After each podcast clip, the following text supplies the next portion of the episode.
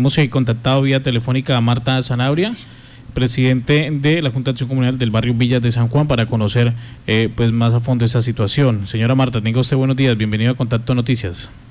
Buenos días, eh, buenos días para cada uno de ustedes y pues para todos los oyentes. Sí, señor, este fin de semana pues desafortunadamente y pues también agradeciendo a Dios eh, se presentó un inconveniente con uno de nuestros habitantes acá del barrio eh, por la irresponsabilidad de, algunas personas que dejaron unos cables eh, colgando en, la vía, en la 37 con 24 y pues el muchacho iba transitando en moto, gracias a Dios no iba a alta velocidad, sino muy despacio porque pues ahí eh, hay un negocio del, del papá y ya iba llegando ahí.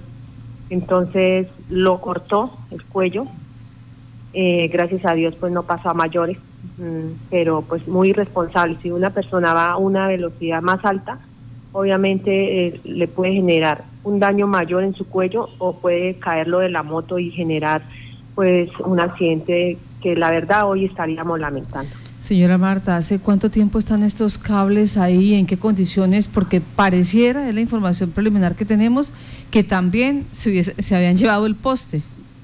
Se llevaron el poste el sábado eh, antes de mediodía, una grúa que traía ya tres postes ahí, eh, según indican los vecinos, porque ese estaba en el andén de frente que corresponde al barrio María Paz eh, quitaron el poste y responsablemente dejaron eh, los cables colgados apenas de una mata de mango y, en el poste enfrente, pues sí, eh, arriba en el poste, entonces obviamente eso estaba en la vía descolgando, no solamente en el barrio de nosotros, sino la fibra óptica que era al otro lado, también la dejaron descolgando en María Paz al lado del parque, entonces eh, dos barrios realmente afectados y, que pudieron ocasionar algo que, como decía hace un momento, se pudiera estar lamentando en este momento, que es una la vida de una persona.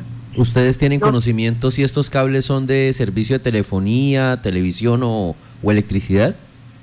Ese hay dos cables, el que quedaba por María Paz es, de, de internet y el que quedó hacia nuestro lado, que fue el que cortó al muchacho, es de telefonía.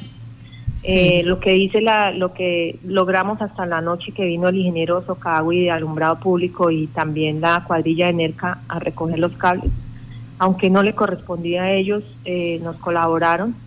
Eh, también gracias al ingeniero Hugo, secretario de gobierno que nos, nos colaboró y estuvo pendiente y mandaron a, las personas de NERCA, ellos vinieron y establecieron que efectivamente no es un no es un cableado ni de Claro ni de Movistar, sino más bien puede ser de un de Teleorinoquia por pues porque se trata de una tecnología más antigua, ¿sí? no es de la, de la fibra óptica que utiliza Claro o Movistar.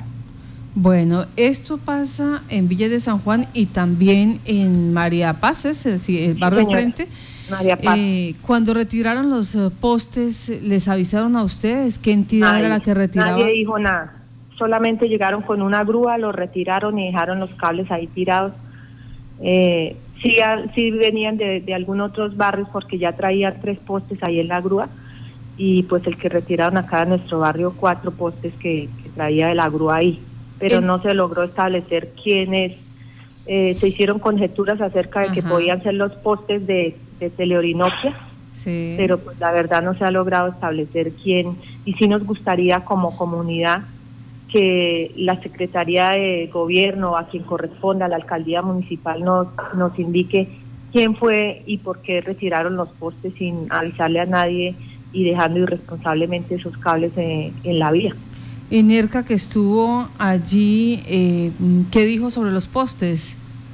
No, ellos no tenían conocimiento tampoco. Ellos realmente el ingeniero Socawi y, y Enerca pues vinieron eh, a colaborar porque pues ninguno de esos cables correspondía a, ellos, pero sin embargo nos hicieron el favor para que no hiciera ninguna interferencia también con los cables de energía ¿no? y no, no, ocasionara otro daño más grande también. La situación del joven, ¿cuál es en este momento clínicamente?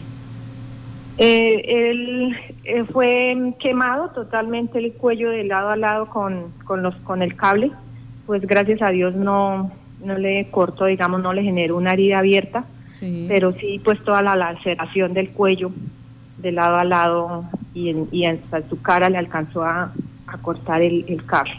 Marta, gracias por contar lo que está pasando allí en Villa de San Juan y frente a este barrio eh, María Paz, eh, donde hoy se está combinando a la entidad que retiró los postes, también que haga presencia frente a este hecho y revise la situación del cableado, porque ya llevaban tres postes, muy seguramente esto mismo dejaron en los otros sectores. Si había arbolitos de mango, como en este caso, allá pusieron el cableado y si no, no sabemos si lo dejaron ahí sobre el piso, sobre qué, sobre el andén, sobre en qué condiciones.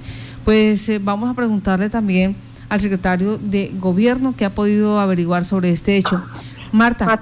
yo sí le agradezco mucho a ustedes de verdad que, que, que, se pongan de verdad en este tema con la comunidad porque porque si hubiera sido un niño o que va en una bicicleta o, una persona, un niño más pequeño, pues simplemente lo, puede matar ahí y pues este momento estaríamos lamentando algo y sin saber en este momento quién fue el responsable. Entonces, Martica, yo sí le agradezco que nos colabore y que quien haya hecho esto pues responda, porque no es justo que simplemente dejen irresponsablemente esos cables ahí se vayan como si nada.